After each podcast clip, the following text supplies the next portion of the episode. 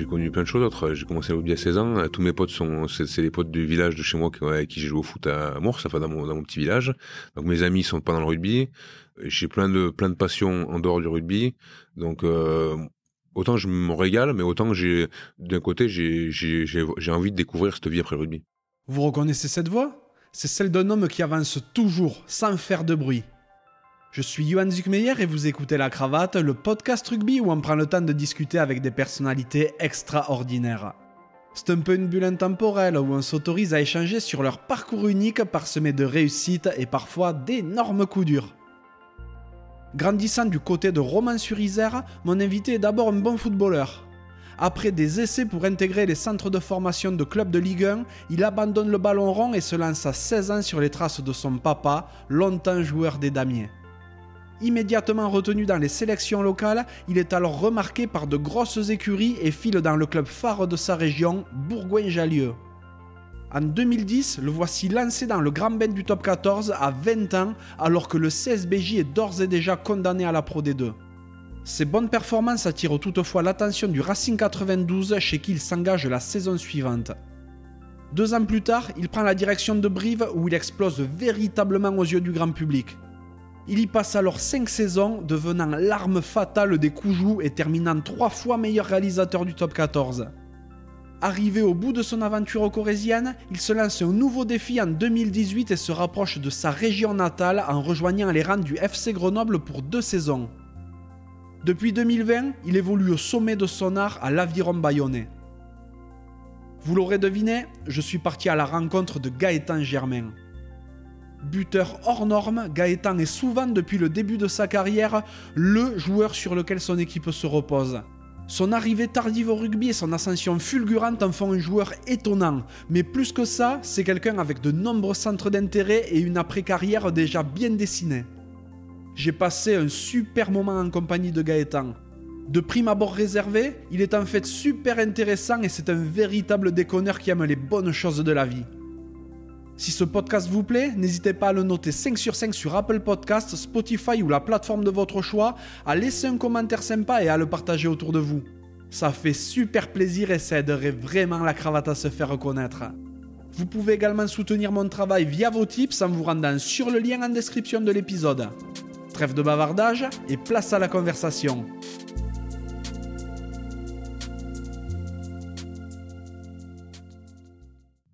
Salut Gaëtan. Salut. Comment vas-tu?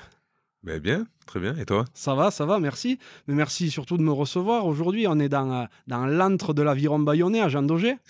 Ben ouais, comme tu vois, on est dans la salle de ville. tu partages un peu les, enfin, tu vois un peu ce qu'on, euh, là où on vit au quotidien. Et ouais, c'est vrai qu'on, c'est sympa. Ben ouais, ouais, c'est, super.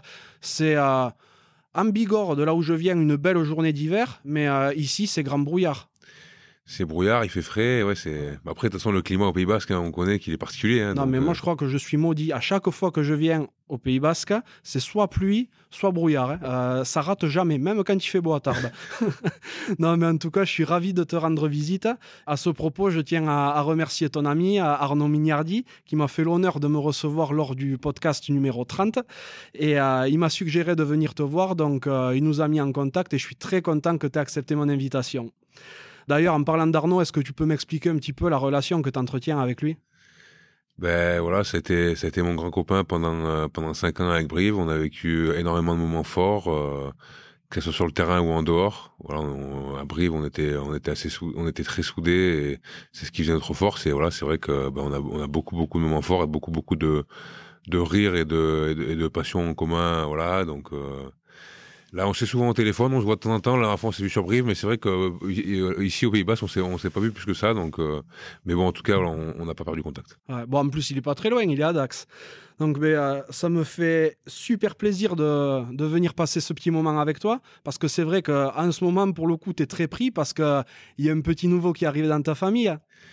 Ouais, ouais, c'est un, peu, on est un peu sous pression là. Enfin, on a le deuxième qui est arrivé donc il a quatre mois et demi, et c'est vrai que bah, les débuts c'est toujours un peu hard, et notamment avec le deuxième, même si avec le premier ça avait été hard aussi.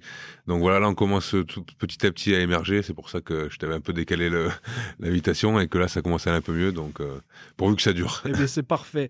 Non, mais c'est vrai qu'on connaît euh, bien Gaëtan Germain, hein, le canonnier du rugby français. Donc au niveau pro, Tu as d'abord sévi à Bourgoin, puis au Racing, à Brive, à Grenoble et donc dorénavant à l'Aviron Bayonnais. On t'a vu tenir à, bout de crampons un bon nombre de matchs et je suis très curieux de savoir comment tu appréhendes tout ça. Mais avant tout, j'aimerais savoir de quoi rêvait le petit Gaëtan.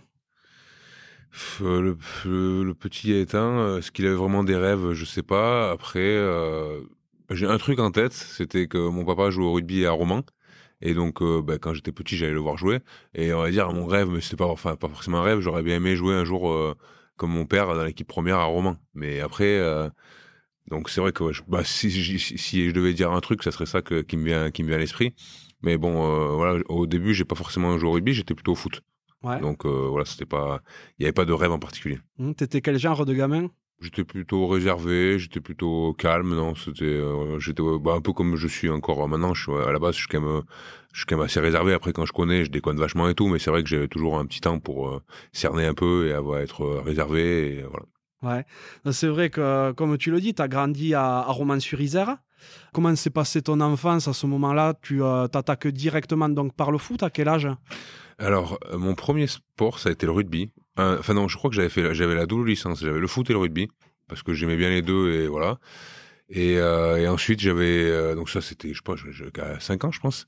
Et après j'ai basculé que sur le foot parce que mes copains étaient au foot. Donc voilà, je voulais rester avec les copains. Donc là j'ai fait foot de de 6 ans jusqu'à 16 ans. On, a, on était dans notre petit village avec tous mes copains d'enfance que je vois toujours là. Après on avait fait peut-être trois ou quatre ans à Valence, qui était un peu le club phare. Je sais pas si c'est pas trop de ton côté, mais euh, le club était en Ligue 2 à l'époque. Mhm. Donc euh, nous, on était en catégorie jeune, c'était sympa. Et ensuite, euh, voilà, je me suis rendu compte que ça s'essoufflait un peu et que je pense que, enfin, j'étais, j'avais fait des tests dans des clubs d'ailleurs pour dans des clubs pro, mais j'avais pas été pris. Et voilà, je me suis dit, allez, je vais changer d'horizon et je vais essayer le rugby. j'ai essayé le rugby à Romans à, à 16 ans.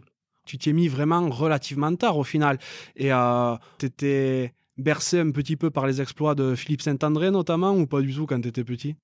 Non, non, ça par contre, je, je suis pas, j'en ai pas, j'en ai pas trop de souvenirs. Après, c'est vrai que c'était euh, entre guillemets la star de, de roman. Enfin, il était parti assez tôt, mais voilà, un, un romanais qui fait un parcours comme ça, c'est, c'est exceptionnel. Mais non, non, j'étais plus euh, bercé par, euh, voilà, par, par ce que faisait mon père. Bien sûr, normal. Qu'est-ce qu'ils faisaient tes parents dans la vie? Alors, qu'est-ce qu'ils faisaient euh, Qu'est-ce qu'ils font toujours d'ailleurs euh, ben, Ma mère a une boutique de prêt-à-porter féminin, qu'elle a toujours d'ailleurs, et mon père avait une société de construction, il construisait des maisons. Donc là, il l'a vendu il y a quelques années, et maintenant il reste encore un peu dans l'immobilier. Euh, voilà, mais, mais il, a plus sa société. Et quand ton papa jouait à Romans, c'était en première division à l'époque? Ouais, bah, tu sais, à l'époque, il y avait beaucoup de clubs en première division. Ouais, il y avait 80. ouais, du coup, c'était. Ouais, bah, Roman, à l'époque, il y avait un bon petit, il y avait un bon petit niveau. C'était, c'était sympa. Et je me rappelle de, quand on allait voir les matchs et tout ça, il y avait du monde. C'était ouais, c'était des bons souvenirs. Ouais. T'as des frères et sœurs? J'ai une sœur qui a 5 ans de moins que moi. Vous entretenez une euh, relation étroite ou euh... Eh ben, quand on était quand on était petit, on se chamaillait beaucoup. Et puis là, bon, maintenant on a grandi et c'est vrai que voilà, c'est euh, bah, je garde une bonne relation avec elle. Et par exemple, tu vois, ce week-end, elle arrive, euh, elle vient passer le week-end avec nous, voir, ah, voir ses, voir ses petits neveux. Ben ouais, bien entendu. Comme tu le disais, tu as commencé le rugby à, à 16 ans auparavant dans le foot. Euh, donc, quand tu as essayé de, de rentrer en, en, centre de formation, tout ça, c'était, euh, tu avais vraiment pour but de devenir professionnel par la suite ben Justement, euh, je pense que j'étais pas, j'étais pas trop dans cette démarche-là. Je, me débrouillais pas mal au foot par rapport à tout ce moi je faisais les sélections de jeunes et puis je me dé... enfin, on était plus au niveau jeune. Mais j'avais, je pense que quand j'ai fait les tests, j'avais 14 ans. J'avais déjà, j'avais aucune envie de partir de chez moi. Donc après, c'était mon père qui m'avait dit, mais raison, il avait raison d'ailleurs. Il m'a dit, essaye pour, pour, pour pas avoir de regrets. Donc j'avais fait test à Nice, à Lyon et à Grenoble. Et voilà, ça n'avait pas, ça avait pas abouti. Et après, euh, je me suis dit, bah, autant, euh, autant essayer un autre sport, quoi. C'est dingue parce que tu passes quasiment de vouloir devenir pro à carrément arrêter le foot, quoi. Ben ouais, après, euh, donc, qu'est-ce qui s'est passé? Ça, c'était à 14 ans, je crois. Après l'année qui a suivi, ben, Valence, ils, étaient ils avaient déposé, ils avaient quasiment déposé le bilan, ils avaient plus de sous. Donc, ils étaient, ils avaient été vachement rétrogradés. Moi, en plus de ça, je m'étais blessé. J'avais refait une dernière saison, euh, où je voyais que c'était, ça s'essoufflait un peu. Et du coup, bah, comme j'avais toujours baigné un peu dans mon rugby, que j'aimais aussi regarder les matchs, tout ça, je me suis dit, bah, je vais, je vais essayer. Mmh Plutôt avec réussite, avec succès, vu que tu restes peu de temps dans ton club formateur. Ah ouais, bah, c'est vrai que ça, après ça a été vachement accéléré parce que j'ai fait qu'un an en cadet à Romain. Et à la fin de l'année, euh, à la fin de cette année-là, bah, j'avais fait. Là, ouais, pour le coup, il y avait euh, plusieurs clubs qui m'avaient appelé. C'était un peu différent du foot, où c'est moi qui avais fait les démarches. Et, euh, et c'est vrai que ouais, j'étais parti. Euh, à la fin de ma première année, j'étais parti en tournée avec en Argentine et au Chili avec l'équipe de France des moins 18. Donc c'est vrai que ça s'était passé super vite. La première année? Ouais, à la fin de la première année. Donc ça s'était passé vite. Et en, en suivant, j'avais signé à Bourgoin comment tu étais rentré dans le viseur parce que tu jouais à Roman.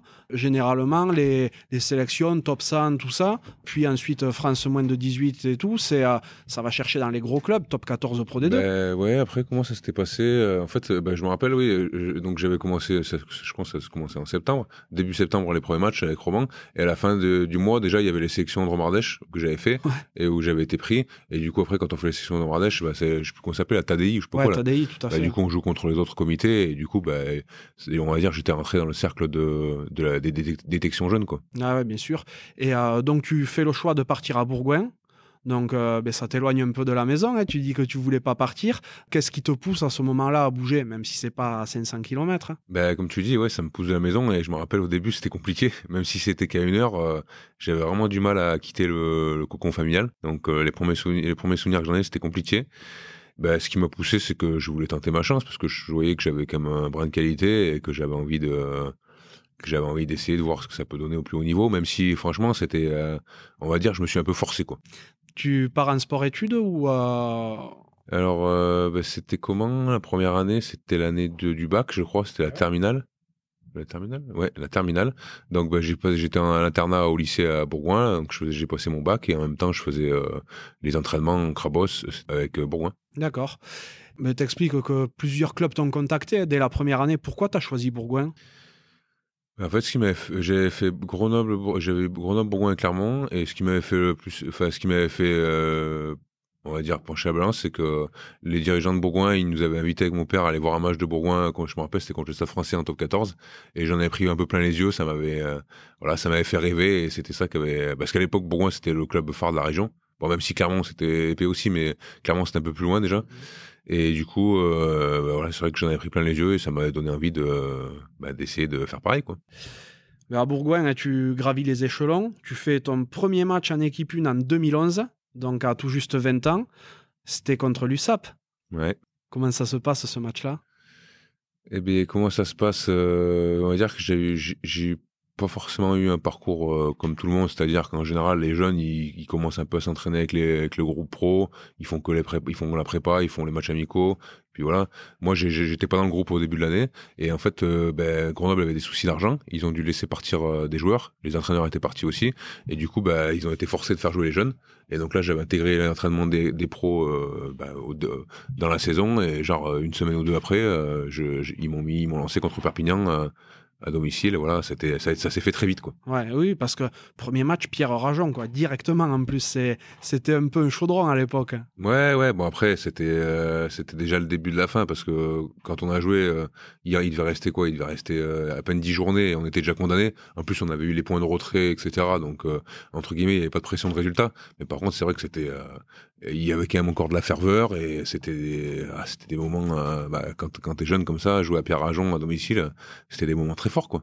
Oui, parce que comme tu le dis, la, saison- la saison du CSBJ, elle est catastrophique hein, sur un point de vue sportif. Toi, tu matches quand même à partir de, de ce moment-là. Tu fais une petite dizaine de matchs jusqu'à la fin de saison quasiment. Ouais, après, euh, quand euh, je leur avais annoncé que je partais au Racing, ils, entre guillemets, ils, bon, sûrement que ça se comprenait aussi, ils n'avaient pas trop apprécié. Il me semble que j'avais raté un peu les matchs de la fin, mais j'avais dû faire, je crois que, si je dis pas de bêtises, je crois que j'ai fait six matchs.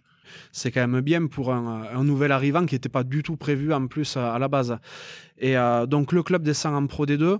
Bon, tu savais que le club était condamné. Qu'est-ce qui fait que tu pars au Racing, pas ailleurs euh, Comment, ça, comment se, se passe ce Eh départ? ouais, donc j'avais l'option de rester, mais euh, bon, c'est vrai que ça sentait pas très bon au niveau du de Bourgoin. On sentait que, enfin, il y avait les soucis d'argent, tout ça, donc c'était, euh, on va dire, euh, il y avait pas de très belles, de très belles perspectives. Et c'est vrai que le Racing m'avait contacté, Racing qui était vraiment un club sur la montante, et Berbizier, Pierre Berbizier aimait, aimait bien mon profil. Donc bah voilà, ça m'avait. Euh... En plus, je crois que l'année où j'avais signé, c'était une année de Coupe du Monde, donc je me disais que j'aurais potentiellement pu avoir un peu de temps de jeu. Et du coup, bah, dès qu'ils m'ont contacté, après, ça s'est vite accéléré et j'ai décidé d'y aller. Quoi. Ce qu'il faut pas omettre quand même, c'est qu'à ce moment-là, tu as 4 ans de rugby derrière toi. et il euh, n'y a, y a aucun moment où tu te dis, euh, voilà, je vais rester à, à Bourgoin, acquérir du temps de jeu en Pro D2 et derrière essayer de essayer de monter. Toi, direct, c'est euh, top 14. Ben, c'est vrai que, comme tu dis, ça se tient ce que tu dis. Et j'aurais pu me dire, j'aurais pu me dire, je reste à Bourgoin pour m'aguerrir, mais c'est vrai que cette opportunité-là, je sais pas, ça me paraissait, euh, ça me paraissait un peu, enfin, je dirais pas plus ambitieux parce que après ça, ça aurait très bien pu mal se passer, j'aurais pu le regretter, mais j'ai fait ce choix-là et c'est vrai qu'au final, bah, j'étais content du choix. Au Racing, tu passes euh, au final deux saisons, tu as pas mal de temps de jeu, tu découvres la Grande Coupe d'Europe, tu disputes près de 30 matchs en deux saisons, donc euh, ce qui fait de toi un joueur de rotation sur lequel on compte quand même. Du point de vue humain et sportif, comment se passent ces deux saisons-là à Paris? Mais en fait, quand tu as 20 ans ou 21 ans, tu, enfin, je me posais pas trop de questions. J'y suis allé euh, sans, sans me dire est-ce que je vais jouer, est-ce que je vais pas jouer. Et bon, j'ai eu, j'ai eu un brin de chance aussi parce que Benjamin Fals, qui était, qui était positionné sur le poste d'arrière, s'est fait les croiser la première année. Donc automatiquement, ça m'a ouvert, ça m'a ouvert la porte. Après voilà, il fallait que je fasse des matchs corrects pour euh, pour continuer. Et c'est vrai que Pierre Berbizier aimait bien mon profil. Et la première année, j'ai j'ai j'ai fait beaucoup de matchs et c'est vrai que ça se passait bien. Et c'est vrai que ça a été un peu le début de l'ascension quoi. Après, euh, Pierre Berbizier a été écarté et c'était Quesada la deuxième année. Et Quesada, j'étais un peu en rotation au début et sur les six derniers mois, il faisait jouer Hernandez et j'étais plus dans le, plus dans le coup. Donc euh, au final, euh, bah, la fin de l'épisode Racing s'est un peu moins bien passé. Et c'est pour ça que, bah, au final, j'avais re deux ans et après, on, a pris la décision. Enfin, ils m'ont, dit qu'il fallait, ce serait bien d'envisager un prêt. Ouais. Et t'aimais la vie parisienne? Moi, je suis plutôt quelqu'un qui aime la tranquillité, etc. Donc, euh, je, me retrouve plus dans des euh, dans des endroits plus calmes. Après, c'était quand même sympa. Il y avait plein de choses à faire et tout. Non, franchement, c'était sympa, mais mais je, préférais par exemple ma petite vie tranquille à Brive. Ouais, je te crois bien volontiers. Donc, comme tu le dis, à la fin de ces deux saisons-là, tu es prêté par le Racing à Brive. Donc, à ce moment-là, Brive est promu. Comment se passe ce départ pour toi, euh, cette nouvelle vie Et pourquoi tu pars à, Brive, encore une fois, plutôt qu'un autre club? Parce que là, tu commences déjà à être quand même relativement connu en, top 14. Je suppose que des opportunités, t'en as. Alors, euh, c'était euh, déjà le fait qu'il veuille me prêter tout. Je me rappelle à l'époque, ça a été une déception parce que je venais de re deux ans et voilà, je me suis dit bon bah c'est quand même petit, une petite déception. Et après, bah, mon agent de l'époque m'avait, j'avais contact avec Oyonnax et Brive donc euh, j'avais visité les deux. Et euh, au début, je, comme je te dis, c'était un peu une déception. En plus, Brive, euh, sur le coup, je savais même pas où c'était. Je me disais, bon, j'ai pas envie d'y aller, machin. Et après, ben, j'avais rencontré Nicolas Godillon à l'époque, qui j'avais vraiment senti la volonté, la volonté du club de me faire venir. Et donc, du coup, bah, après, j'avais donné mon accord. Et ils étaient en Pro D2 à l'époque. Donc, j'y étais allé plus pour, plus pour, comme tu dis, la, réflexion que tu as fait à l'époque de, Bourgoin, de, ben là, je me l'ai suis fait deux ans après en me disant, il vaut peut-être mieux que j'ai plus de temps de jeu même si c'est un Pro D2 pour euh, voilà. Et au final, bah, Brive a fait une super fin de saison, ils sont montés et je me suis retrouvé en top 14. Ben ouais. Donc c'est vrai que ben, chez les Coujous, tu prends une nouvelle dimension et vraiment l'équipe se repose beaucoup sur toi. Donc euh, la première saison, alors que vous n'arrivez pas à vous imposer loin de vos bases, vous êtes quasi imprenable à Médé Domenech. Donc ça vous permet d'assurer un maintien relativement confortable, hein, vu que vous finissez 9e, même si vous avez le 13e budget à ce moment-là.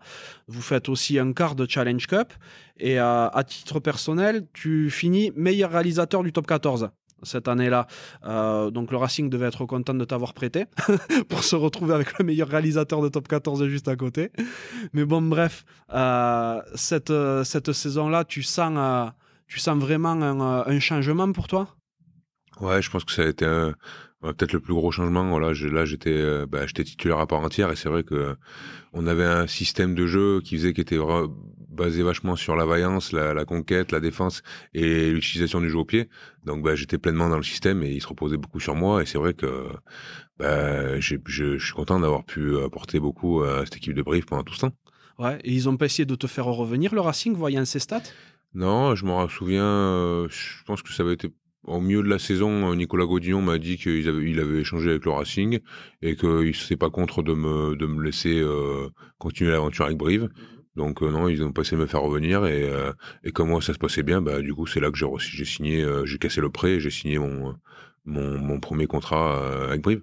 Mais d'ailleurs, cette première saison la termine. Donc, euh, comme on le disait juste avant, vous finissez relativement bien, hein, vous vous maintenez confortablement. Donc, quand tu signes définitivement, euh, vous êtes le dernier budget de top 14 cette année-là, et vous vous maintenez à la dernière journée lors d'un duel à distance avec euh, ben, Bayonne, justement. Comment vous l'avez appréhendé cette saison-là? Comment elle se passe en termes termes nerveux aussi, tu vois? Voilà, ça va être une, année exceptionnelle parce qu'on se maintient avec 50 je crois que Bayonne descend avec 52 points. Donc c'était incroyable. Euh, ils doivent, ils doivent y descendre 52 points, si je dis pas de bêtises. Je crois qu'ils avaient dû gagner 12 matchs. Donc c'était euh, c'était du jamais vu. Au final, c'était quand même une bonne une, une saison euh, c'était une bonne saison mais il y avait un tel niveau pour la, pour la descente que tout, tout le monde s'accrochait, c'était incroyable. Et ce match contre le Stade français à domicile avec Brive où il fallait qu'on a cherché le bonus offensif, ça restera peut-être pour l'instant mon peut-être mon meilleur souvenir de depuis le début que j'ai commencé, c'était tellement le stade était plein à craquer, il y avait une ambiance de folie et c'était euh, c'était exceptionnel, exceptionnel. Et euh, pendant le match, vous, euh, enfin à la mi-temps, tout ça, vous vous teniez au courant de ce qui se passait pour Bayonne ou pas? Je je m'en souviens plus, mais en tout cas, il me semble qu'on s'était dit dans, il me semble qu'on avait abordé le match en se disant qu'il fallait qu'on gagne avec le bonus. Ouais. Bayonne avait gagné et on, ou même Bayonne avait gagné avec le bonus, je crois aussi, et on s'était on s'était préparé à ça et je crois que ben on avait mis 4 euh, essais à 0 au Stade français. Je me demande si le Stade français n'avait pas fini le match avec 0 points. Et trois semaines après, il était champion de France. Donc euh, c'était indécent. C'est incroyable. Bon, pour toi, cette saison, euh, sportivement, encore une fois, elle se passe bien parce que tu es sélectionné avec les Babas en fin d'année. Tu pars sur la tournée en Argentine et tu affrontes les Pumas. Ouais, ben, c'est à ce moment-là, c'est vrai que euh, tout roulait bien. Je sortais encore d'une grosse saison. On était sur le petit nuage de, du maintien, euh, du maintien, et derrière 15 euh, jours en Argentine avec les Barbaras. Donc c'était, bah, c'était un honneur quand on connaît un peu le prestige et voilà quand on connaît ça. c'est vrai que tout s'enchaînait un peu, tout s'enchaînait bien, et c'est vrai que bah, ça restera aussi un bon souvenir et une fierté d'avoir fait ça. Ouais, vous avez bringué un peu là-bas? Ouais, bah, c'est pas une légende. Hein. c'est pas une légende. Il paraît. Donc vous avez fait quoi Combien de matchs? Un contre les euh, contre l'équipe d'Argentine. Euh, vous avez affronté des provinces aussi ou pas là-bas? Eh, Écoute, euh, je t'avoue que j'ai pas une grande mémoire, mais il me semble qu'on a fait deux matchs contre l'Argentine. Ouais. Après, c'est vrai que c'est pas les trucs qui m'ont. On a trop fait la bringue. si tu t'en souviens pas, voilà, c'est que ça devait on a, fait deux matchs contre, on a fait deux matchs contre l'Argentine et, j'en avais joué que un sur les deux. D'accord. Hmm. Donc, ben, la saison suivante, vous vous maintenez à nouveau? Tu es à nouveau meilleur réalisateur du top 14. Tu es même tout près de l'équipe de France à ce moment-là. Qu'est-ce qui fait, selon toi, que à cet instant-là, tu fais pas la maille auprès du sélectionneur? Ben, c'est vrai que mon nom circulait et automatiquement, euh, ben, quand euh, en plus il y a même des journalistes qui m'ont appelé pour me dire que j'allais être pris, donc c'est vrai ah. que bah tu tu te le mets en tête, mais après, avec du recul, franchement, quand on voit un peu le niveau international et tout, euh, ben, je, certes, j'avais cette grande qualité de jeu au pied et je, Brive se reposait beaucoup sur moi, mais euh, il y, a, y a la dimension du jeu, il y a la dimension du volume de jeu, et c'est vrai que, bah, avec du recul, euh, à Brive, j'étais vraiment basé sur, sur ça, et je pense que si un sectionnaire raisonnait en termes de en termes de, de, de, de, volume de jeu, euh, je pense que je répondais pas aux critères et je m'en aperçois un peu avec la suite, c'est-à-dire que entre mon passage à Grenoble et mon passage à Bayonne, où je, je pense que dans le jeu j'ai beaucoup progressé, ben je, je, me, je, retrouve bien meilleur maintenant que ce que j'étais il y a quelques années à Brive. Mhm. Même si c'était une déception, surtout quand euh, beaucoup, beaucoup de personnes t'en parlent, je peux comprendre que, que, entre guillemets ça correspondait pas aux critères. Quoi. Ouais, ouais, c'est sûr. C'est surtout le fait que tout le monde te le mette en tête qui doit être, euh, qui doit être décevant au final, effectivement. Et cette euh, troisième saison pour toi, donc comme on le dit, es à nouveau meilleur réalisateur. Comment, du point de vue du groupe, vous la vivez? Bon, enfin entre, guillemets, on était toujours sur notre dynamique, ça se passait super bien. Et euh, je, je, sais plus si c'est la troisième ou la quatrième saison. Pareil, on a on a un maintien assez tôt et on a on était pas loin de la qualification aussi, donc euh, je, suis peut-être la quatrième. Mais ouais, non, ça se passait, tout se passait super bien. Ouais, parce que là, pour le coup, la saison suivante, ben vous êtes la pire attaque de top 14. Vous mettez 41 essais sur la saison. Mais toi, en parallèle, tu es, eh ben, je le répète, une troisième fois meilleur réalisateur du top 14. Tu mets 324 points. Vous arrivez à nouveau en quart de finale de Challenge Cup, où vous perdez euh, contre le même adversaire qui vous avait battu quelques années avant, c'était Bass. Là, tu te dis pas, toi, euh, en, en, tant que, en tant que joueur, que l'équipe se repose peut-être beaucoup sur toi? Bah, je sais pas si je me dis ça, mais en tout cas, pour moi, c'était, euh, si l'équipe comptait beaucoup sur moi, c'était positif. Au final, ça veut dire qu'ils avaient besoin de moi et c'était, euh, voilà, j'avais pas à m'en plaindre. Après, euh, peut-être qu'on aurait peut-être que ce qui nous manquait pour franchir un palier, c'était de, de, entre guillemets de diversifier un peu notre jeu et pas forcément. Bah, entre peut-être que ce, ce, système de jeu-là avait ses limites. Mais bon, on a quand même fait de belles choses et ces quatre maintiens consécutifs avec euh, soit le dernier budget, soit l'avant-dernier budget, c'était assez exceptionnel. Ah ben c'est incroyable ce que vous avez réussi là, c'est clair. Mais euh, si je te posais cette question par rapport à la à la germaine dépendance qu'il pouvait y avoir à, Brive, c'est parce que l'année suivante, ça vous coûte un petit peu cher. Parce que pour ta cinquième saison à Brive, ben, tu as un pépin physique. Ouais, ben en fait, euh, à la fin de la quatrième saison, euh, j'avais les adducteurs qui tiraient depuis des mois et des mois. Et euh, du coup, je fais opération de la pubalgie. Et c'est vrai que ben, pourtant j'ai essayé de faire tout l'effort à l'intersection pour revenir, mais je suis revenu un peu blessé et le fait de d'avoir tout nettoyé la zone, ça m'avait fait un peu perdre mon gainage et du coup j'ai eu des problèmes de dos qui m'ont qui m'ont gêné euh, quasiment jusqu'au mois de les six premiers mois, je crois, quasiment jusqu'à décembre, il me semble. Donc euh, du coup j'ai fait des matchs en étant un peu blessé, euh, j'ai raté des matchs. Enfin c'est vrai que ça a été ça, a été compliqué quoi. Et du coup la seule saison où euh, ben, tu te donnes une blessure, c'est euh, la saison où vous vous maintenez pas. Donc c'est pour ça que je parlais beaucoup de dépendance à ton, euh, à ton jeu et à ce que tu pouvais apporter. C'est, ça pouvait être un avantage parce que, ben, comme le disent tous tes coéquipiers avec qui j'ai pu discuter, quand tu rentrais dans les 50 mètres, tu savais que s'il y avait faute, c'était 3 points. Mais, mais d'un autre côté, effectivement, quand tu n'étais pas là, ben, ça pouvait coûter cher. quoi. Ben, ouais, ouais. Après, euh, euh, c'est sûr qu'on parlait souvent de cette dépendance, mais euh, il y a eu des matchs où je jouais pas et où l'équipe arrivait à faire le boulot aussi. Donc, mais c'est sûr qu'il y avait quand même, quand j'étais en grande réussite comme ça, c'est sûr que j'apportais beaucoup à l'équipe. Suite à cette saison-là, ben donc vous, vous descendez, tu quittes le club, toi, après 5 saisons, 125 matchs, 1434 points marqués avec le CAB trois titres de meilleur réalisateur du top 14. Ben, tu as laissé vraiment une trace indélébile hein, auprès, des, euh, auprès du public, des supporters et même de la ville. Hein. J'ai eu l'occasion d'en discuter avec Arnaud Mignardi de ça. Est-ce qu'il y a quelque chose de spécial à Brive, dans l'atmosphère, dans, le, dans tout ce qui se passe autour du rugby là-bas? Ouais, franchement, c'est une ville rugby. Euh, en plus, on a fait, on a fait de grandes choses. Enfin, il y avait vraiment. Euh, tout était un peu multiplié, les sentiments. Et c'est vrai que ça a été très, très, très fort. Et du coup, je pars sur une descente. Et c'est vrai que c'est bah, ça a été, euh, j'aurais tellement aimé partir euh, différemment que ça a toujours été un, bah, franchement, c'était une grande tristesse hein, quand on est parti. Euh, quand on est parti de Brive avec ma femme, on était, elle qui est de Brive aussi, en plus, on, était, on était vraiment dégoûtés, quoi. Mais bon, je sentais que c'était le moment de partir, quoi. Mmh c'est vrai que ton, ton passage à Brive, il est assez intimement lié en termes de date, hein, j'entends, avec le passage de Nicolas Godignon. Donc, euh, tu entretenais une relation particulière avec lui? Bah, c'est lui qui m'avait fait venir et c'est son discours euh, où je chantais vraiment qu'il avait envie que je vienne qui m'avait qui m'avait convaincu. Et après bah, il, bah, il, a su me il a su me mettre en confiance il a su me entre guillemets me donner un peu les clés du camion. Et euh, et bah, c'est vrai qu'on a eu on a eu une forte relation euh, on a eu une forte relation et je pense que que ce soit lui ou moi on a on a grandi ensemble quoi et euh, donc tu t'engages euh, suite à cette saison-là donc à Grenoble, qui pour le coup fait le chemin inverse, hein, parce qu'il monte en top 14 à ce moment-là. Mais malgré une grosse saison pour ta part, à nouveau, tant au niveau du temps de jeu que de la réussite au pied, ben, c'est un passage express en top 14 vu que le club redescend immédiatement en Pro D2. Qu'est-ce qui t'y a amené là encore une fois à Grenoble et comment tu as vécu cette première saison-là? Ben, Grenoble, déjà sur l'aspect humain, euh, avait, euh, j'ai fait la connaissance aussi de quelques très bons collègues avec qui j'ai encore euh, pas mal de nouvelles. Donc ça, c'est moi l'aspect humain, ça compte beaucoup et donc ça c'était bien. Après sur l'aspect du jeu, comme je te disais, le fait de d'avoir vu de changer d'autres clubs, ça m'a fait évoluer sur le jeu et j'ai progressé dans le contenu. Après, malheureusement, il y a le, il y a le dénouement qui, qui, qui, qui fait très mal, quoi, avec une descente de plus. Et c'est vrai que ça, ben, ça c'est dommageable. Ouais, bah tu te rapproches un peu de, du Bercail quand même. En plus, ouais, voilà, j'ai rencontré de belles personnes à Grenoble et, en plus de ça, j'étais à une heure de la maison et, euh, et c'est vrai que ça, avoir, les, avoir les amis et la famille sur place, euh, bah, c'était génial. C'est clair, t'avais tout le monde qui venait te voir quand vous jouiez à domicile ou euh? Mes parents, ouais, les potes, ils, ils, ils, venaient pas tout le temps, non.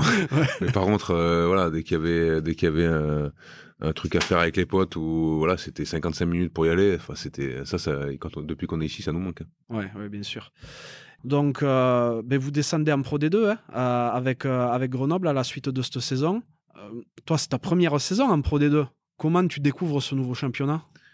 Ben, déjà, c'était un grand échec parce que je m'étais mis comme, euh, comme euh, défi, entre guillemets, personnel d'essayer de, toujours rester au plus haut, niveau. Donc, euh, d'une part, c'était un échec, mais après, je me rends compte que c'est quand même un championnat relevé. Surtout quand tu, euh, entre guillemets, tu descends de top 14, tu vois que tu attendu tous les week-ends et qu'il n'y a pas de match facile. Donc, euh, donc c'est quand même un championnat de qualité. Et, et au final, bah là, encore, j'y suis encore avec Bayonne. Et au final, bah, j'y retrouve mon compte aussi. Et puis tu joues le jeudi soir comme ça. Voilà. ben ouais, après c'est que t'as pas les week-ends, c'est le dimanche. c'est clair. C'est clair. Donc ben, cette saison-là, malheureusement, elle est amputée par le Covid.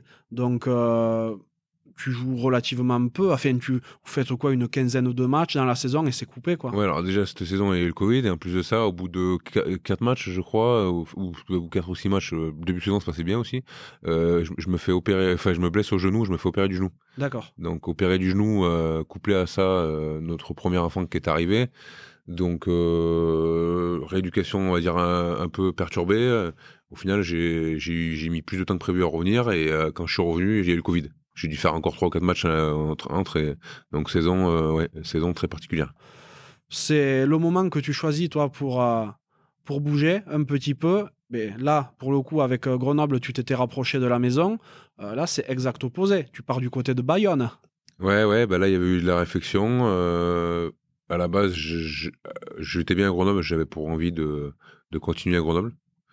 Sauf qu'on n'est pas, on n'a pas réussi à s'entendre avec les dirigeants et euh, bah, du coup, au bout d'un moment, il a fallu que je pense à moi et j'ai eu, j'ai eu des contacts et notamment de Bayonne et c'est vrai que bah, au final, euh, ça s'est, ça s'est vite fait et, euh, c'est vrai que le club de Bayonne renvoie vraiment une image particulière avec une ferveur et ça donne, ça a donné envie d'y aller. En plus, quand j'ai signé, ils étaient en top 14, ils faisaient une bonne saison.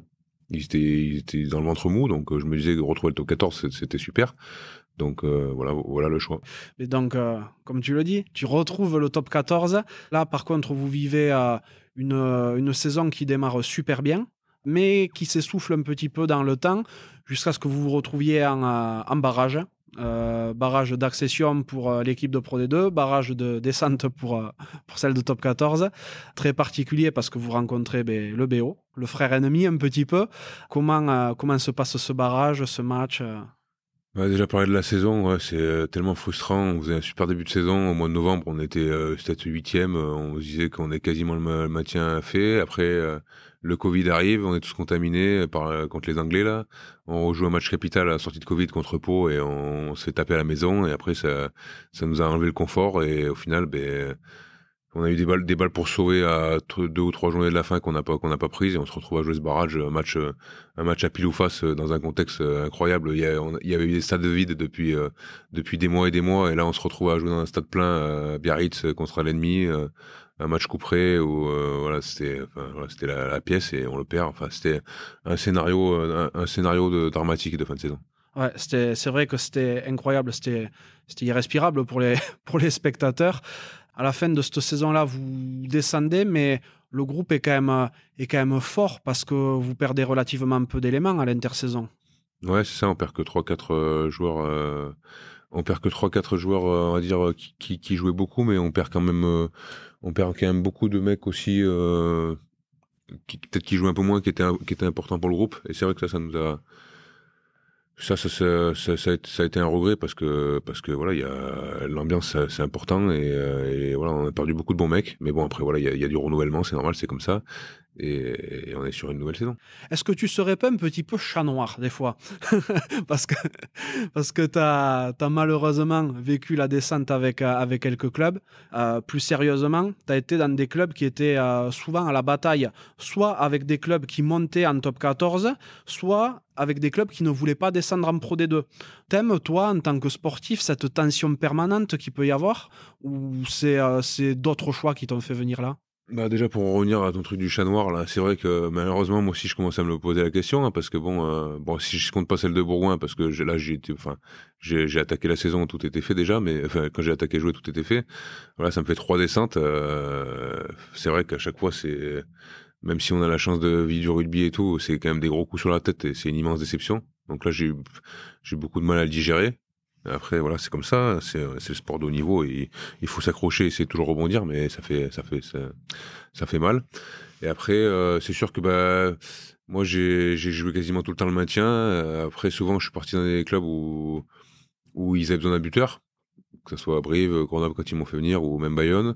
Donc euh, voilà, ça a été un peu le critère à chaque fois. Et bon, il s'avère qu'on qu'on joue le maintien. Après, euh, c'est dur, c'est dur dans la tête, mais franchement, euh, quand quand tu arrives à te sauver ou quand tu arrives à gagner des à gagner des matchs importants contre des grosses équipes ou pour le maintien, c'est un bonheur, c'est vraiment un bonheur, c'est génial. Et j'ai connu beaucoup beaucoup de moments forts, bon même s'il y a quand descentes qui qui font mal. Ouais. Non, mais tu vois, je, suppose que ah ben avec ta qualité de jeu au pied et le fait que tu été à trois fois meilleur buteur de, top 14 et tout, tu as dû avoir des opportunités pour des clubs de haut de tableau. J'ai eu des contacts, j'ai rencontré des clubs euh, après qui sont qui ont vraiment abouti et qui sont euh, et bah il y a, y a, pas de contacts qui ont vraiment abouti et là où j'aurais pu le plus partir c'est quand j'étais un peu au sommet à Brive mais euh, pour un choix pour diverses raisons, j'ai décidé de rester. Et après, euh, voilà, donc ça, a été, ça a été mon choix. Et au final, ben, j'ai jamais connu le tableau top 14, à part quand j'étais au Racing, mais j'étais, j'étais jeune. Et euh, nerveusement, c'est pas, c'est pas dur de jouer, euh, de jouer, comme on le disait tout à l'heure, tendu tout le temps, en ayant soit un, un couperet qui risque de tomber, soit ben, le fait de vouloir remonter rapidement? Si, si, si, c'est tous ces maintiens, ça, laisse des traces au niveau nerveux. Après, euh, comme je te dis, c'est du, c'est du bonheur quand on y arrive, mais c'est sûr que c'est sûr que nerveusement, quand tu joues ta tous les week-ends et que tu sais qu'à la fin ça va être limite, euh, c'est sûr que entre guillemets, c'est moins stressant cette année euh, quand on en Pro D2 quand tu joues au tableau. Hein. Franchement, c'est bien moins stressant. Hein. Les, approches des matchs et et même les moments pendant les matchs, c'est, c'est différent. Ouais, je me doute bien. Donc là, euh, au moment de l'enregistrement, on est en 2022. Euh, L'aviron bayonnais est à la lutte pour remonter en top 14, comme tu viens de le dire. Toi, tu arrives sur tes 32 ans. Comment s'annonce la suite? Tu te vois encore euh, continuer longtemps à jouer au rugby? Bah, écoute, ça dépend des périodes. Tu, m'aurais dit ça il y a quelques mois après la descente, ou la troisième descente, j'en avais rien la casquette. je me disais que, entre guillemets, j'en avais, avais marre. Et bon là j'ai digéré, j'ai digéré. Euh, là ça se passe bien pour moi en ce moment, donc euh, donc écoute, euh, je vais, je pense que après on va voir ce que je vais faire encore. Hein. C'est peut-être pas n'est pas acté, mais mais je vais m'accrocher encore un petit moment. Ouais, et puis t'es au final un, jeune joueur encore vu que ben, tu as commencé tard le rugby, donc t'as pas l'usure de ceux qui ont commencé à 5 ou 6 ans quoi. Ouais, ouais, puis je te dis physiquement, physiquement là, à 31 ans, je me, je me sens très bien. Donc pour l'instant, le, le, corps, le corps euh, n'a pas d'alerte. Donc après, euh, les alertes, elles ont plus été euh, moralement, je te dis, après cette descente-là, où j'ai vraiment eu marqué un coup d'arrêt. Mais là, ça repart bien, et puis on verra bien. Après, je, dans ma tête, je suis, même si je pense que je suis en forme et que je, peux continuer encore un peu, je suis, maintenant, je suis prêt, je suis prêt à arrêter et à voir autre chose. Ouais, mais tu vois, moi je pense que tu vas être le genre de, de gars qui va écœurer tous les jeunes là parce que tu auras 40 ans, tant qu'il y aura encore en, en, top 14, tu, tu, mettras des pénalités de 55 mètres et, tout le monde sera écœuré de voir ça. bah écoute, on verra. Je pense, moi je, je, pense pas parce que parce qu'il y, a beaucoup de jeunes qui montent et. Euh, et maintenant, les places en top 14 sont très compliquées. Mais après, écoute, on verra. Peut-être que, peut-être que tu livrais. Euh, là, je t'avoue que je me vois, je me vois pas jouer jusqu'à 40 ans. Tu commences à préparer ta reconversion un petit peu? Ouais, j'y pense. Ben, comme je te dit au début, mon père est, dans l'immobilier, donc euh, à son contact, euh, j'ai trouvé, trouvé aussi une, passion pour ce milieu. Mhm. Ma femme aussi, qui est pas du tout là-dedans, elle, aime beaucoup. Et c'est vrai que ben, euh, j'ai fait pas mal d'investissements déjà là-dedans, et tout ce qui est marchand de biens, tout ça, on commence à bien aimer. Et on a, on, a, on, a, des projets en cours là-dessus, et on, on aimerait bien continuer un peu là-dedans. Ouais. Tu as réfléchi au fait de devenir entraîneur, par exemple, de jouer au pied et autres, ou pas du tout? Entraîneur de jeu au pied, euh, j'y réfléchis, ouais. Après, à voir si, euh, si ça aboutira ou pas. Après, entraîneur, euh, Entraîneur, franchement, il doit avoir des côtés qui sont super sympas. Mais déjà, d'une, je me verrais pas faire les études pour l'avoir. Et de deux, je, après le rugby, j'ai envie d'avoir un week-end tranquille. Donc, euh, c'est sûr que je le ferai pas. Tu vois, mais ça, c'est ce que répondent beaucoup de gars. Ils se rendent compte que euh, la vie d'entraîneur, elle est peut-être plus prenante que celle de joueur. Ah bah oui, je le vois. Les, entraîneurs, ils arrivent à 6 h du matin ou même 5 h et ils, ils sont. En fait, je pense que tu encore plus. Oui, c'est comme tu dis, c'est plus prenant. tu vas avoir tellement de choses à penser entre les, les compos d'équipe. Euh, les gestions d'entraînement, les agents, machin et compagnie, ça, je pense que ça va être hyper passionnant, mais mais il faut être prêt, à, il faut être prêt à, à, consacrer autant de temps, quoi. Ah oui, c'est sûr. Tu commences à avoir un peu de kilomètres au compteur, hein, quand même. Tu as, pas mal bourlingué en, en top 14 et, maintenant un petit peu en Pro D2. Jusqu'à aujourd'hui, quel est ton plus grand souvenir de rugby? Ben, Ce que je te disais tout à l'heure, je pense que c'est ce match contre euh, le Stade français. Euh, le Stade français où on se maintient la dernière journée à domicile, euh, à domicile après une année qui était bonne, mais comme tout le monde gagnait, ben on n'en voyait jamais le bout. Et c'est vrai que là, c'était vraiment, euh, c'était exceptionnel, quoi. C'était, c'était vraiment. Euh, j'ai souvenir, ben, j'ai souvenir de notre avec Bison, donc Arnaud, où on se prend dans les bras une minute avant la fin. Je crois qu'on avait, on pouvait plus perdre, mais il était tellement traumatisé qu'il me dit arrête, arrête aussi bien, c'est pas encore gagné, alors qu'on avait quatre essais d'avance. Et que c'était, c'était vraiment des moments géniaux. géniaux. tu m'étonnes. Et bon, tu as, parlé du, du fait euh, rapidement là, que tu faisais de, de l'immobilier en, en, marchand de biens. Tu sais à quoi ressemblera ta vie une fois que tout sera fini? Ben, euh, Déjà, je pense qu'elle sera pas au Pays Basque, parce que même si on aimerait bien garder euh, pied à terre ici, je pense qu'on va rentrer dans ma famille, parce que les amis et, la famille, bah, ça nous manque. Surtout avec les gosses, là, où on aimerait bien pouvoir décharger un peu de temps en temps avec mes parents. Donc je pense qu'on va rentrer vers, vers chez moi à Roman, là. Et après ma vie, euh, ben, je te dis, j'aimerais bien euh, faire un peu d'immobilier à droite à gauche. Peut-être on a un projet aussi avec ma, avec ma femme, mais bon, c'est un, gros, un projet assez lourd. Donc à réfléchir, on aimerait bien euh, faire un truc d'événementiel, acheter un domaine, faire des mariages, des séminaires, chambres d'autres trucs comme ça. Mais bon, ça c'est des projets qui se mûrissent parce que c'est des gros, des gros trucs. Donc j'aimerais bien faire ça. Après j'aimerais bien au quotidien donc gérer un peu tout ce que je, tout ce que je te dis là. J'aimerais bien jouer un peu au golf avec mon père. Ouais. J'aimerais bien faire les tennis avec mes potes, j'aimerais bien faire les foot avec mes potes, profiter de la famille, des amis, enfin. J'aimerais bien avoir deux, trois projets, mais qui sont euh, prenants sans plus, et puis euh, vraiment profiter à côté. Quoi. Ouais, je vois tout à fait. Il y en a pas mal qui restent dans le rugby après le rugby pro parce qu'ils ont peur de l'après. Ils n'ont jamais rien connu d'autre. Toi, ça te fait pas du tout peur Mais en fait, moi, c'est le contraire. C'est que j'ai connu plein de choses d'autres. J'ai commencé le rugby à 16 ans. Tous mes potes sont, c'est les potes du village de chez moi avec qui j'ai joué au foot à Mours, fait dans mon, dans mon petit village. Donc mes amis sont pas dans le rugby j'ai plein de plein de passions en dehors du rugby. Donc euh, autant je me régale, mais autant j'ai d'un côté j'ai j'ai envie de découvrir cette vie après le rugby. T'as fait quel type d'études Alors j'ai fait euh, un bac ES, donc j'ai fini à Bourgoin comme je te dis comme je disais. Euh, et ensuite, j'ai fait un DUT technique de commercialisation à Grenoble et je suis parti sur une licence en management quand j'étais à, à, Paris. Donc, du coup, j'ai voilà, mes diplômes, c'est j'ai une licence en management. D'accord. plus 3. Ah ouais, donc t'as quand même un bagage, quoi. Ouais, ouais, après, j'étais plus, à l'école, je me débrouillais plutôt bien. Après, bon, au final, c'est, c'était quand j'étais au Racing, c'était il y a 10 ans. Maintenant, je sais pas trop à quoi elle sert, cette licence, mais bon, c'est toujours bien d'avoir un truc. Ouais. C'est vrai que tu as connu le rugby relativement tard, et comme on le dit depuis tout à l'heure.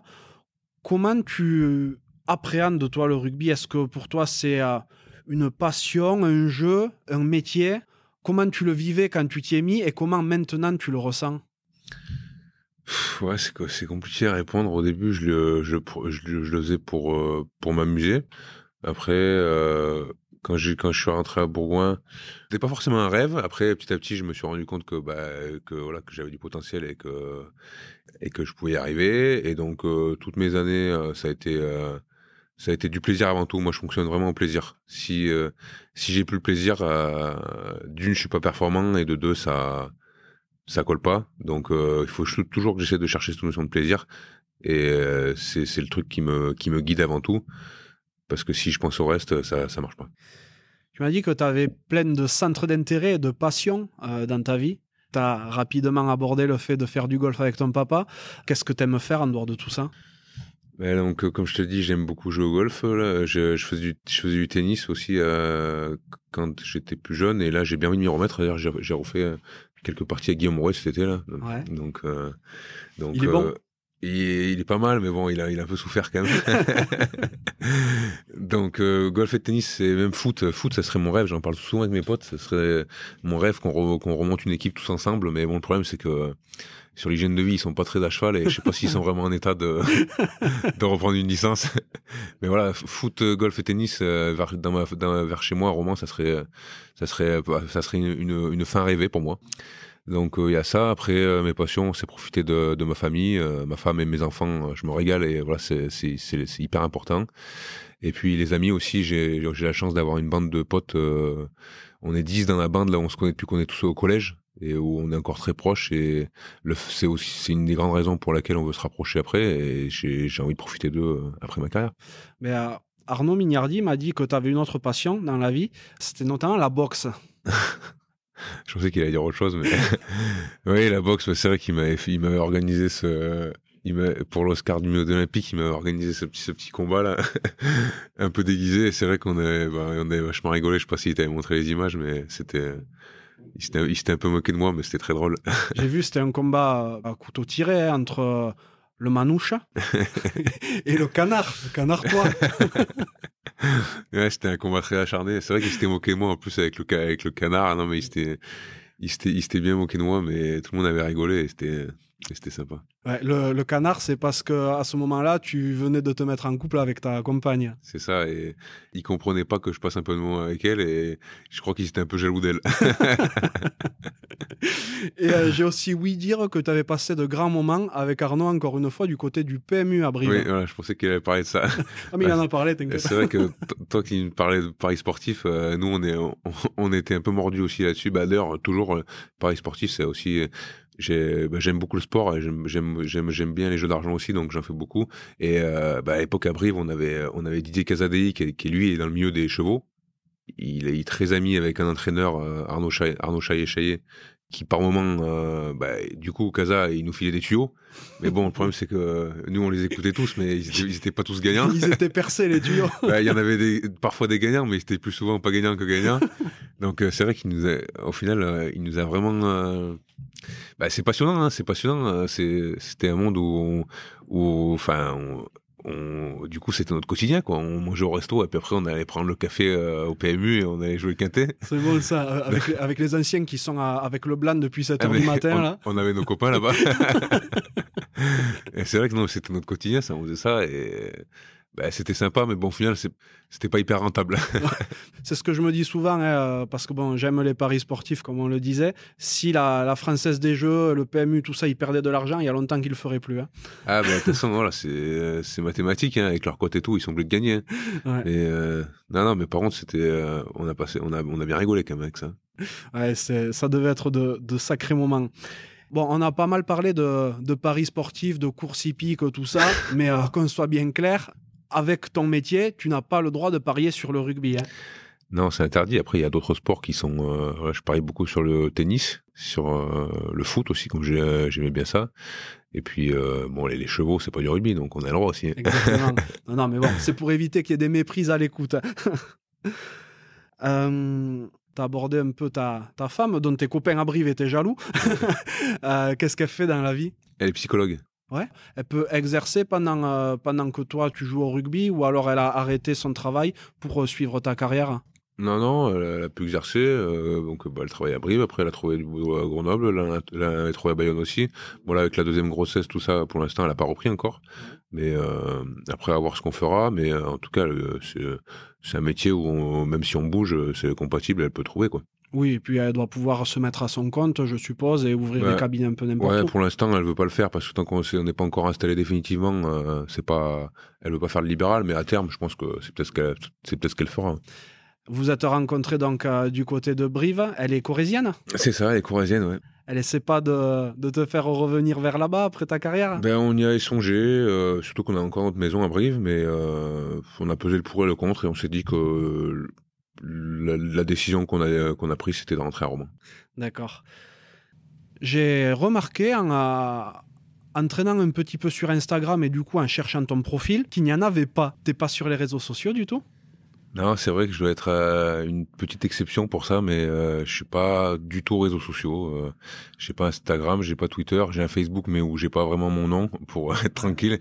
Même si bon, euh, quand je suis sur place, j'aime beaucoup échanger avec les gens et je suis très dispo. Mais après, en dehors, je j'aime bien ma petite vie tranquille, voilà, où où je me prends pas trop la tête. Et en plus, les réseaux sociaux, c'est vrai que bah, bon, ça a des côtés positifs, mais il y a, on va dire que par moment, ça peut être dur quand on est un peu sportif de haut niveau. Et justement, je m'éloigne un peu de tout ça, je reste dans ma bulle et, et ça me va très bien. Tu regardes pas ce qui peut se dire sur, euh, sur toi, sur Internet? Bah non, j'essaie d'éviter au maximum. Je le faisais quand j'étais quand j'étais plus jeune, mais au final, euh, à quoi ça sert De toute façon, il y, a des gens qui vont t'aimer et d'autres qui vont ne pas t'aimer. Donc euh, ça, je l'ai compris. Et maintenant, euh, le plus important, c'est de d'arriver à juger soi-même ce qu'on fait et d'essayer d'être le plus droit possible dans ses bottes. Et j'ai eu l'occasion d'en discuter avec certains de tes confrères rugbymen. La plupart sont sur les réseaux sociaux. Déjà, d'une part parce que ben, ça leur plaît et que c'est aussi très générationnel, mais d'autre part parce que euh, ça peut aussi aider en termes de partenariat, de sponsoring, tout ça. C'est pas quelque chose que tu recherches, toi? Mais euh, à vrai dire, euh, bon, comme tu dis, c'est un peu générationnel. Moi, je suis peut-être la génération un peu avant, même si bon, maintenant, je pense que tout le monde l'a. Et de deux, bah, sur mes sur mes sur mes contrats sponsors, je suis très content des partenariats que j'ai eus et ils m'ont jamais forcément réclamé. Ah ouais? Donc et du coup, voilà, c'est vrai que personne me l'a reproché, donc euh, voilà, j'ai pas eu besoin de plus que de ce que j'avais. Et après, comme je te dis, je préfère rester dans ma bulle, dans ma bulle tranquille. Pour vivre heureux, hein, vivant caché. Ah ben ça c'est, bah tu vois, c'est la phrase que que je pourrais dire moi. dans ta vie, est-ce qu'il y a quelqu'un qui t'a spécialement inspiré? Euh, Bah écoute, si je veux penser à quelqu'un, je dirais à mon père, hein, parce que bah au final, euh, quand je te dis, quand j'étais allé le voir euh, j'allais le voir quand il jouait au rugby et au final j'ai fait du rugby et, euh, et puis son métier ça a été un peu dans l'immobilier et c'est vrai qu'il m'a mis ce goût là et c'est euh, je, pense que c'est un, truc que je vais continuer à faire donc euh, voilà je dirais que c'est mon père. T'as une relation très particulière avec lui? Ouais ouais bon, on est très proches on, on, échange un peu sur tout que ce soit sur le sport sur comme je te disais enfin ouais ouais on, on s'entend on s'entend on s'entend très bien dans ta vie, est-ce qu'il y a une, euh, une claque ou un échec qui t'a permis d'avancer? Je ne parle pas uniquement sportivement. Mais moi, je, même si tu parles pas sportivement, je pense que les échecs, ça a été, euh, ça a été ces descentes là. Franchement, ça a été euh, toutes. Ça a été très dur, mais au final, bah, tu, te rends, tu te rends compte que qu'il faut, il faut, il faut se relever à chaque fois, et au final, bah, c'est des moments très compliqués, mais ça forge encore le caractère. Hein, et voilà. Et au final, bah, il faut arriver à dédramatiser. Et, et même si ça rend malheureux, ben, on a quand même une chance énorme de faire ça. Et, et on n'a pas le droit de se plaindre. Et il faut, il faut, il faut, faut, faut, faut, persister. Quoi. Ah oui, bien sûr. Et à contrario, quel est l'accomplissement dont tu es le plus fier? Bah, je, je, sais pas, je suis fier de, je suis fier de parcours, du parcours que j'ai fait, euh, que ce soit sur le plan sportif et sur le plan humain. Voilà, je suis hyper fier de, de ma petite famille. Et c'est vrai que ça, c'est euh, c'est quelque chose qui compte énormément. Ouais. Mm. Si tu pouvais reparler au petit Gaëtan, qu'est-ce que tu lui dirais? Non, je n'ai pas grand-chose à me dire, si ce n'est de, de profiter pleinement, essayer de prendre du plaisir à ce que tu, de, de, ce que, de, ce que tu, de ce que je fais et pas me poser de questions, parce qu'au final, euh, quand tu emberges trop, c'est pas, c'est pas bon. Tu m'as dit que quand tu étais tout petit, tu n'avais euh, pas spécialement de rêve. Euh, mais aujourd'hui, maintenant que, maintenant que tu as fait tout ce parcours, quels sont tes rêves? Bah, Mes rêves, c'est ce que je te disais euh, tout à l'heure, c'est avoir ma petite, ma petite vie tranquille euh, à Romans, profiter de ma famille, profiter de mes enfants, profiter de mes passions, profiter de mes potes, de mes parents. Enfin, c'est voilà, avoir ma petite vie tranquille et profiter des gens que j'aime et des passions que je fais. Et j'ai la chance d'avoir bien gagné ma vie avec le rugby et d'avoir bien investi, donc je vais essayer de continuer à investir, mais j'ai envie, voilà, mon rêve c'est de de profiter de, des choses que j'aime. C'est, c'est un rêve euh, simple, mais euh, qui est peut-être le plus, euh, le plus pur de tous, entre guillemets. Ben ouais, je pense, ouais. Qu'est-ce que tu aimerais que les gens dont tu as croisé la route retiennent de toi? L'aspect humain. Que les gens ils, retiennent quelque chose de positif de moi, comme quoi on rigolait bien, on s'entendait bien, que j'étais quelqu'un de simple. Voilà, c'est, c'est le truc qui me, auquel j'attache le plus d'importance. C'est vraiment, ouais, encore une fois, le, l'aspect simple et humain que tu mets en avant, quoi. Bah ouais, c'est ma ma vision des choses et j'espère que bah, que, que la, plupart de, des gens qui j'ai qui j'ai qui j'ai pu rencontrer se disent ça de moi. Quoi. Mhm, bien sûr. Donc le podcast s'appelle La Cravate et, bien entendu il y a une question que je pose à tous mes invités, donc ben, tu te doutes bien que tu pourras pas y couper. Hein. C'est à quoi voudrais-tu mettre une cravate? Ben, je, je, pense à un truc dont on parle souvent de plus en plus dans le rugby, c'est c'est tout ce qui est commotion. Voilà, on voit, euh, enfin, j'ai encore vu là, ce week-end qu'ils en parlaient. Il y a de plus en plus de, j'ai l'impression qu'il y en a de plus en plus. Alors peut-être qu'à l'époque on en parlait, on en parlait moins, mais c'est vrai que c'est un, sport violent. Il y a de plus en plus d'intensité. Les joueurs sont de plus en plus, euh, vont de plus en plus vite, sont de plus en plus costauds.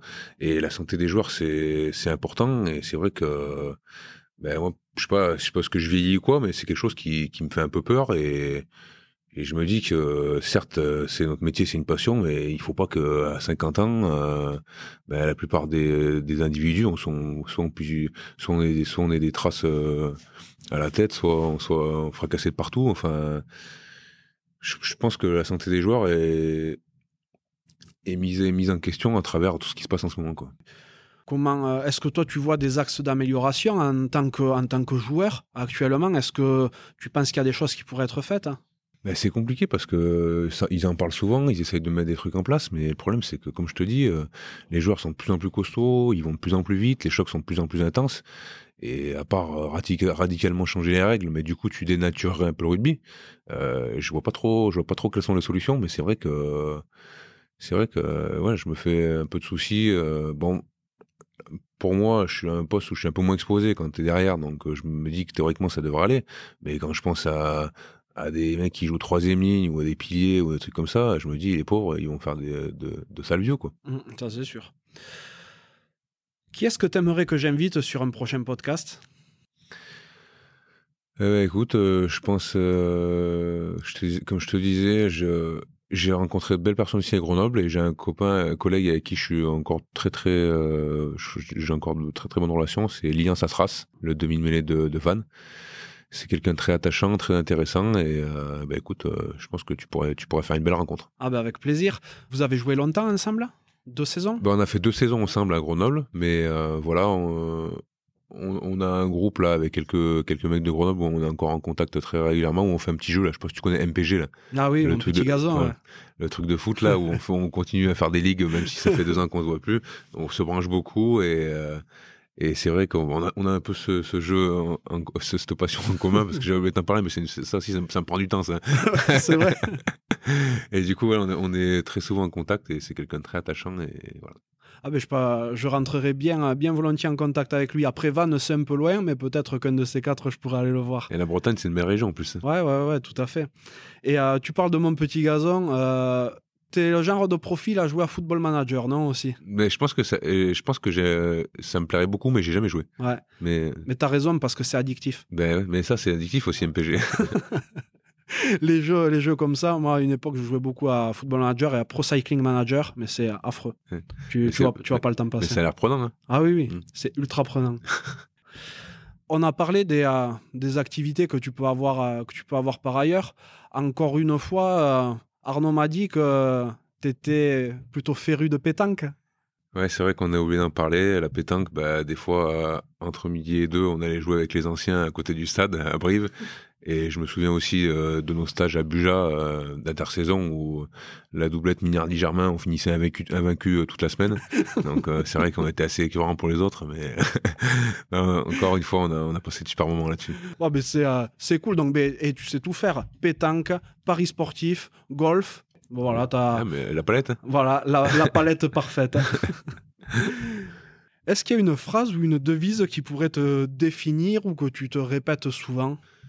Ouais, il y en a une que je me dis souvent, c'est euh, le succès ne vient pas par accident, c'est du travail intense, de la persévérance, de l'apprentissage, de l'étude, du sacrifice, et plus que tout, c'est la passion pour ce que vous faites. c'est de toi? Non, c'est de Pelé. Ouais. non, parce que là, là, pour tout dire aux auditeurs, euh, autour de nous, dans la salle de vie où on se trouve, il y a tout un tas de citations qui sont marquées au mur. Donc, il y en a de Churchill, euh, tout ça. Et la plus proche de toi, en plein dans ton champ de vision, c'est celle-ci de Pelé. tu vois, je l'ai trouvé géniale sur le coup. Euh, c'est énorme. Donc, est-ce qu'il y a une, euh, une question euh, que tu aurais aimé que je te pose ou un sujet qu'on n'a pas abordé que, dont tu aurais voulu parler? Écoute, euh, j'ai l'impression qu'on a fait le tour. Hein. On a parlé de paris sportif, d'MPG.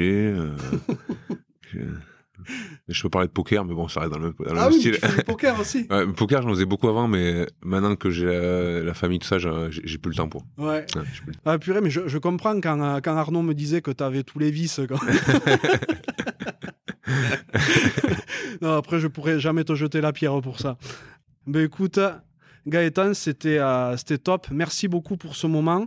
Euh, D'autant plus chouette que tu es un euh, personnage qui est relativement discret. On te voit relativement peu hein, dans les médias et encore moins parler de, encore moins parler de ta vie hors, euh, hors rugby tout le temps. Donc, je suis super content d'être venu à ta rencontre. J'espère que tu as passé un bon moment aussi. Bah écoute, avec plaisir, on a bien rigolé et c'était ouais, un bon moment. Ouais, c'était euh, chouette. Ben écoute, je vais te. J'ai ri- rien de, de beaucoup plus à faire que te souhaiter une euh, super fin de saison, euh, une euh, excellente suite avec euh, ben, l'aviron bayonnais, bien entendu, mais surtout, surtout beaucoup de réussite sur le, sur le plan personnel et bien entendu beaucoup de bonheur. Bah, merci, c'est très gentil. À très bientôt. À bientôt. Ciao. Merci d'être encore là et d'avoir écouté cet épisode jusqu'au bout. J'espère sincèrement qu'il vous a plu. Si tel est le cas, ce serait super sympa de le noter 5 sur 5 sur Apple Podcast et de le partager autour de vous. Ça m'aiderait à encore plus le faire reconnaître et à convaincre de nouvelles personnes à jouer le jeu de la cravate. Si vous laissez un commentaire, sachez que je les lis tous. Aussi, si vous pensez que la cravate mérite d'être soutenue, vous pouvez faire un don en suivant le lien qui est dans la description de l'épisode. Pour me contacter, vous pourrez me trouver sur LinkedIn ou Instagram en recherchant Johan Zuckmeyer. Vous pourrez aussi facilement trouver le podcast sur Facebook et Instagram. A bientôt pour un nouvel épisode de la cravate.